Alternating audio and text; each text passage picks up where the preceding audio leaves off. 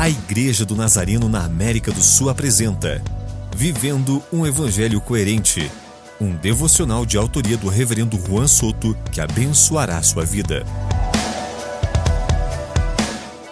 As riquezas em si não são boas nem más. Tudo depende da atitude do nosso coração.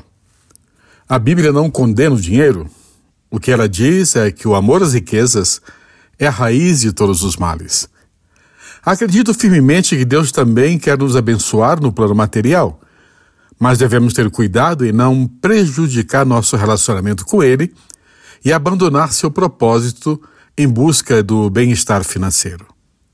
Nossa bênção vem de Deus, que é o dono do ouro e da prata e que prometeu em Sua palavra suprir nossas necessidades.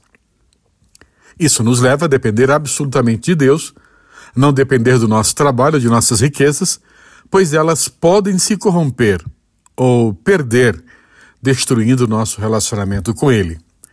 Vivemos tempos muito complexos e cheios de incertezas.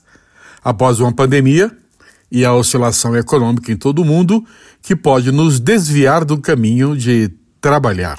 Devemos cuidar para que isso não seja uma pedra de tropeço para nossas vidas, mas uma oportunidade de viver a glória de Deus que nos sustenta e continuará a sustentar.